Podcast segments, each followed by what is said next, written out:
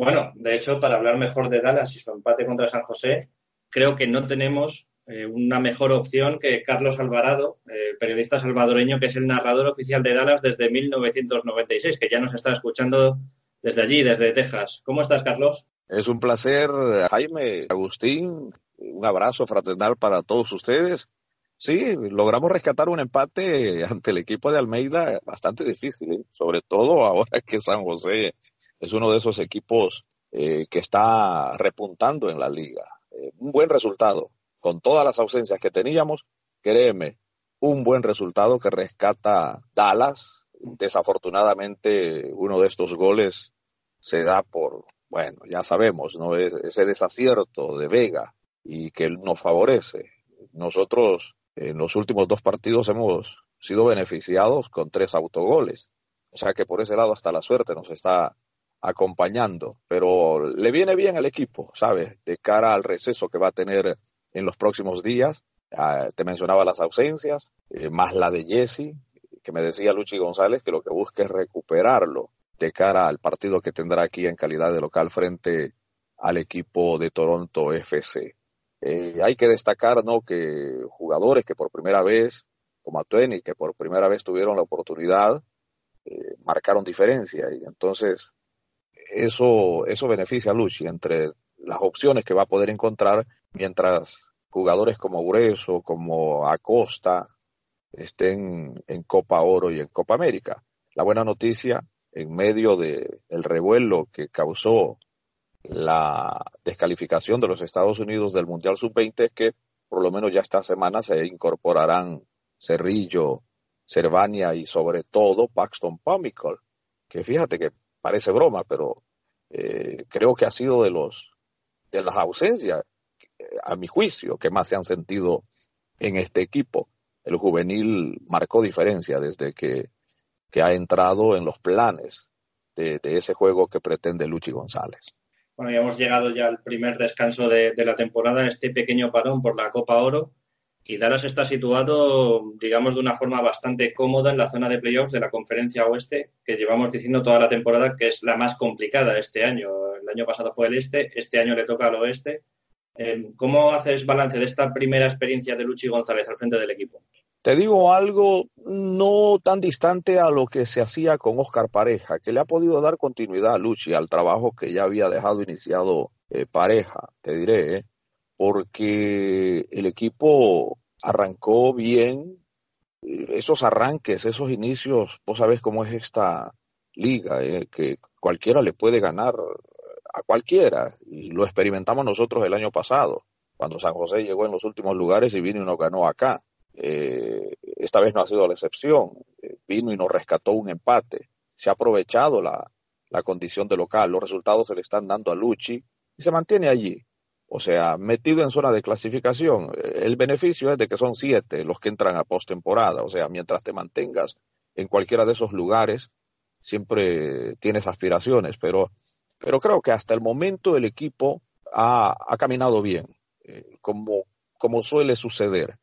Eh, hay que ver el, bajón que tuvo, pensé que, no debió darse eh, antes de la mitad de temporada. Creí que podía haber llegado ahí por julio, pero, pero no, llegó un poquito temprano, o sea, imagínate, en seis partidos solo rescatar dos puntos, por suerte se reivindicó el equipo contra Seattle, pero creo que, que ese bajón siempre es de, esperarlo, y, y, lo pasan casi todos los equipos de la liga. Eh, habrá que ver cuándo le puede llegar al cuadro de Los Ángeles FC, que se ve, se ve sólido, es el mejor actualmente, pero suele sucederle a todos los equipos. Lo más importante es que a partir de agosto tomen impulso y les alcance para llegar a los playoffs, porque eso es lo que hablábamos al principio, o sea, arranca bien, pero tienes que cerrar bien. Y si va a haber un, o sea, si van a haber malos resultados, esto deben ser, pienso, y soy de esa idea, a mitad de temporada, eh, porque si no, no te va a alcanzar para llegar eh, a los playoffs. Por ahora, FC Dallas se, se ve muy bien conjuntado, los jugadores le están entendiendo a Luchi su filosofía, que no está muy lejos de lo que hacía Oscar Pareja. Creo que por ese lado también él se vio beneficiado con, el anterior proceso. pero hay ciertos jugadores que eran muy importantes en la etapa de pareja y que ahora mismo no están en el equipo. Prácticamente una columna vertebral con, con Zimmerman, con Kelly Acosta y con Maxi Urruti, que ya han abandonado Dallas, con lo cual alguna mano nueva de Luchi González sí se tiene que ir viendo sobre el terreno de juego, sobre todo en ataque. Sí, sí.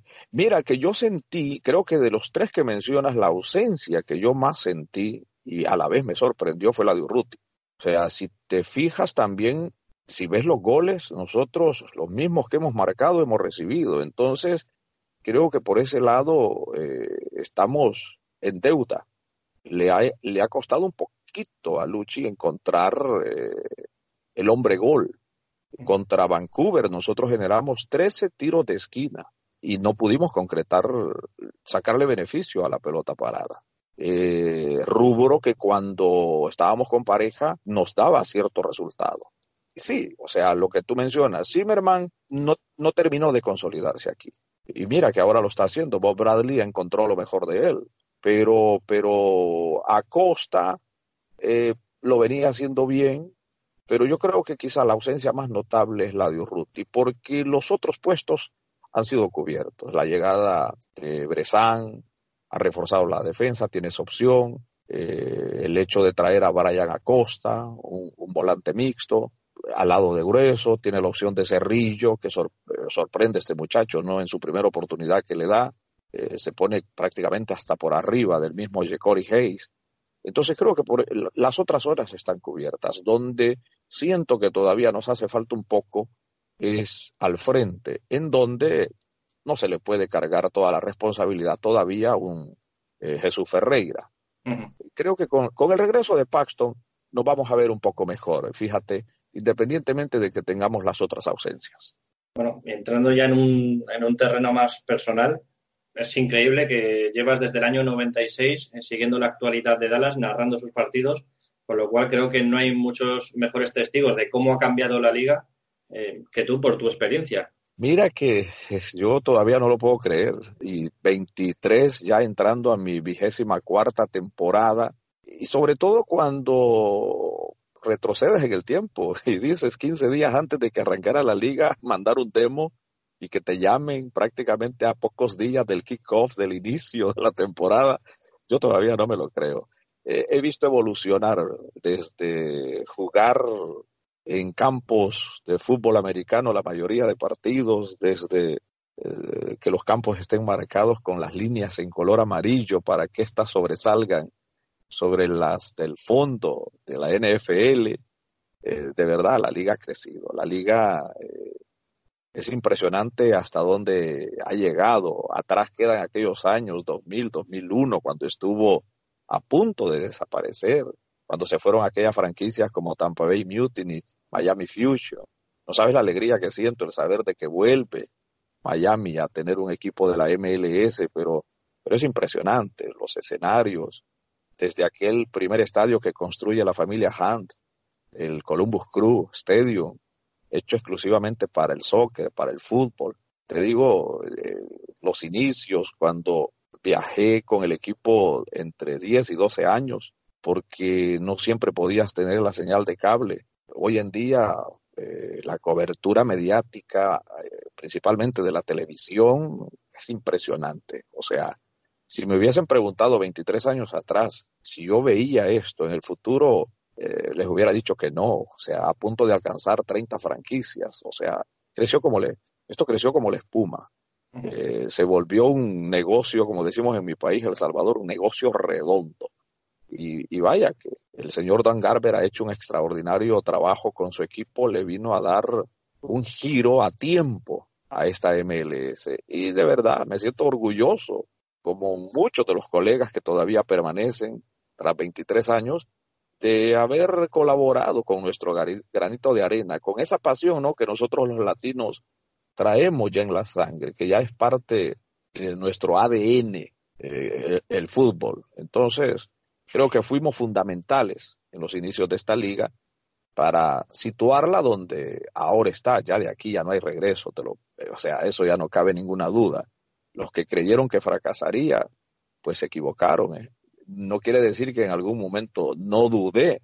Claro, existieron esas dudas, pero, pero gracias a Dios, ¿eh? porque por el bien del deporte ya existe otro mercado, otra opción para todas aquellas figuras que quieran venir a jugar a la MLS.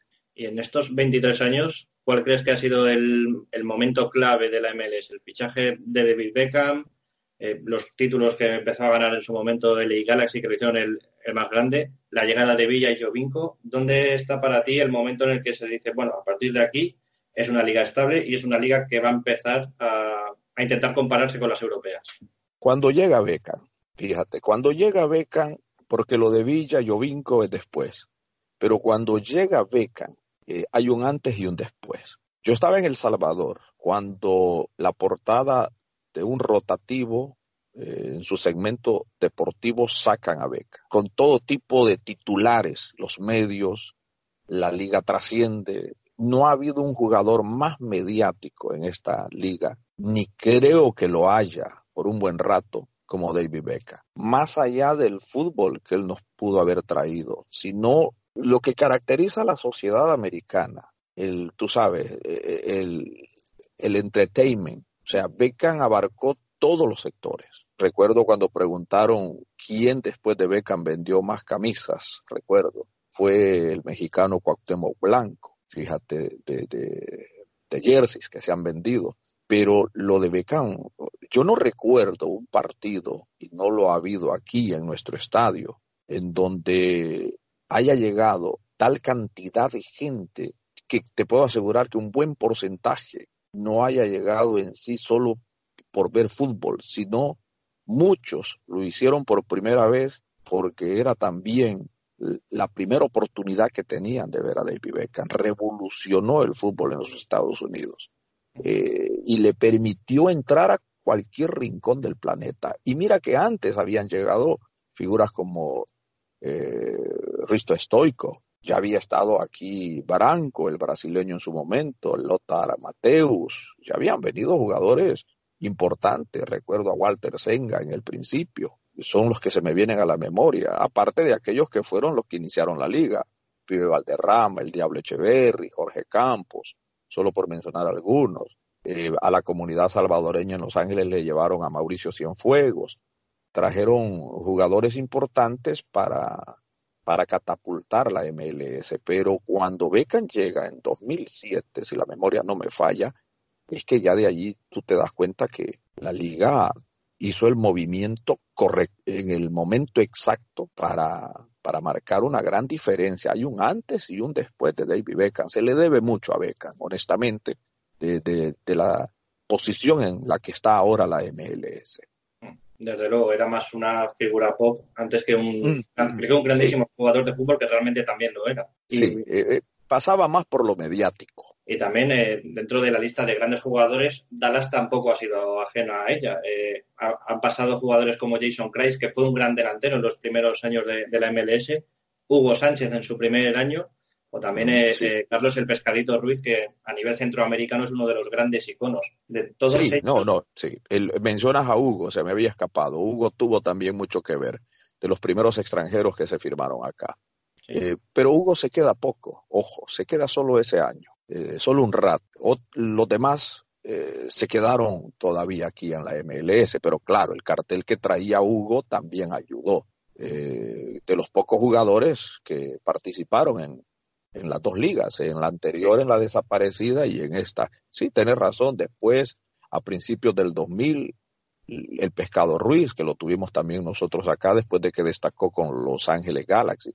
Sí, ha habido una serie de jugadores importantes, la llegada de Cuauhtémoc Blanco, que han reforzado, pero vuelvo y repito, cuando Beckham llega, es que esto, esto cobra otra dimensión.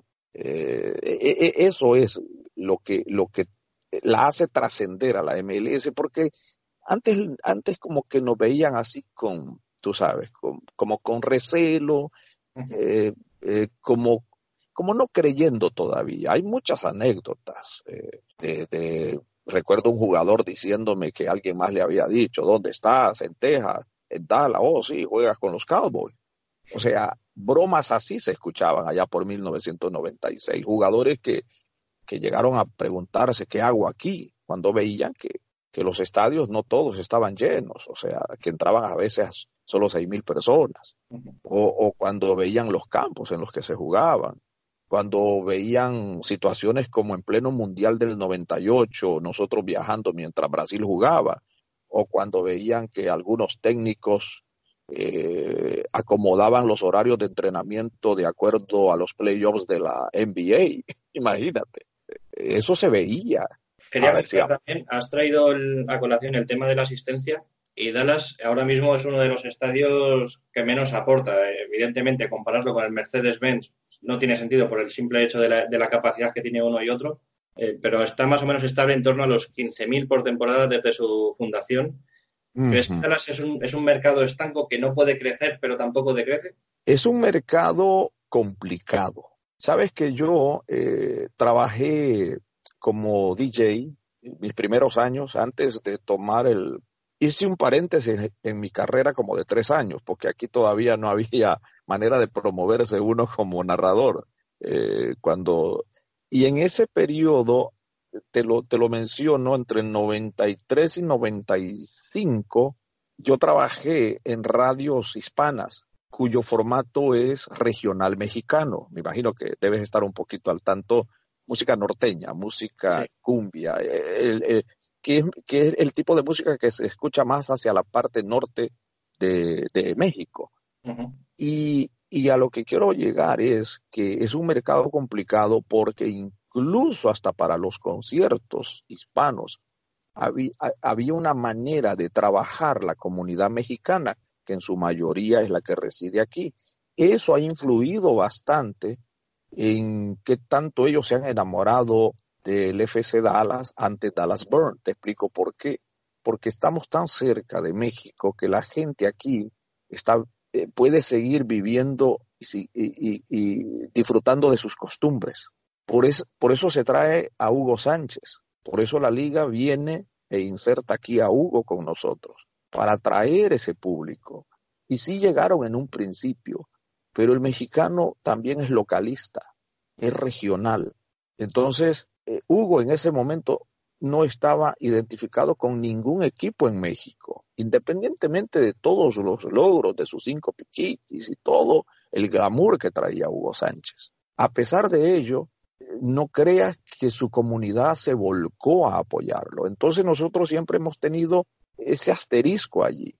Eh, nos dicen, traigan una figura mexicana. Se han traído unos que otros, tal vez no de la talla de Hugo Sánchez. Se trajo a Dulio Davino.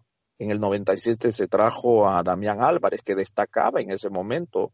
Incluso Bora Milutinovic lo llevó un par de veces a la selección, que son los jugadores más sobresalientes que después de Hugo que hemos tenido de nacionalidad mexicana. Y aún así, el público no ha respondido y Dallas se ha mantenido como, como una franquicia eh, sin mucho glamour, no está en, me atrevo a decir, en el top ten de asistencia.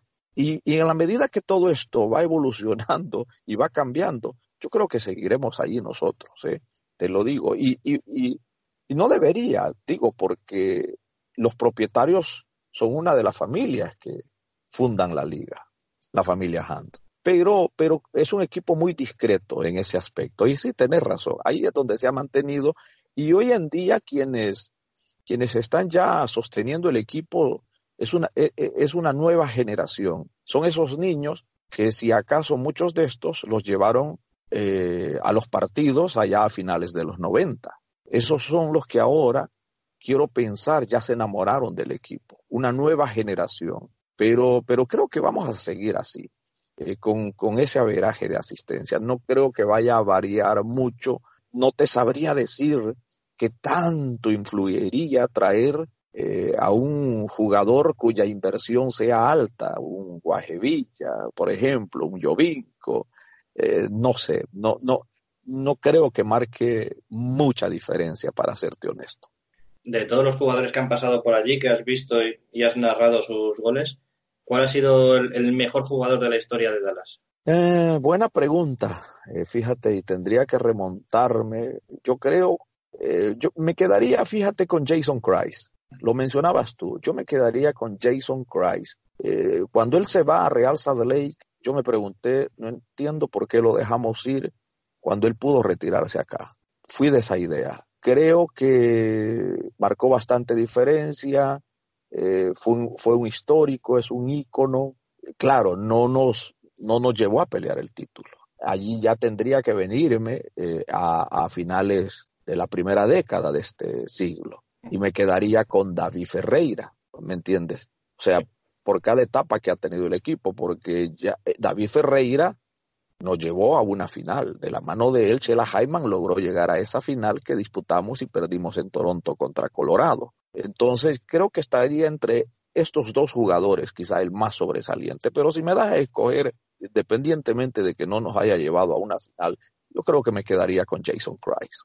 Bueno, y ya la última, justo antes de terminar, Jaime y yo tenemos una pequeña pelea con los nombres de los equipos de, la Major, porque a él le gustan los nombres antiguos, Dallas Barn, Kansas City Wizards, eh, mientras que yo soy más favorable a las, a las denominaciones más recientes. Entonces, eh, queremos que tú desempates para despedirte y digas si prefieres Dallas Barn o Fútbol Club Dallas. Eh, buena pregunta y bien difícil. Me quedo con Fútbol Club Dallas porque se asemeja más a lo que es el resto del mundo. Me, quedaría, me quedo con Fútbol Club Dallas. Eh, pues muchísimas gracias por pasar por Se llama Soccer, Carlos. Eh, teníamos muchas ganas de que, de que, estuvieras con nosotros en este podcast. Y por favor, dinos eh, dónde te podemos encontrar, dónde podemos seguir tus narraciones o en tus redes sociales. Las narraciones están aquí a nivel local a través de Univisión Radio. A mí me siguen. Los pocos que me puedan seguir en arroba gol Alvarado y, en mi cuenta de Facebook, Carlos Alvarado. Ahí me encuentra Carlos Alvarado FC Dallas. Sabes que yo todavía eh, estoy a la antigua, un poco renuente con lo de las redes sociales, pero eh, los jóvenes de hoy en día van, como ustedes, van empujando fuerte. Así es que o nos montamos en ese barco o nos quedamos nosotros. Así es que felicidades, sigan así, éxitos con el programa y ya saben, aquí los recibimos con los brazos abiertos las veces que gusten. Muchísimas gracias, Carlos. Un fuerte abrazo.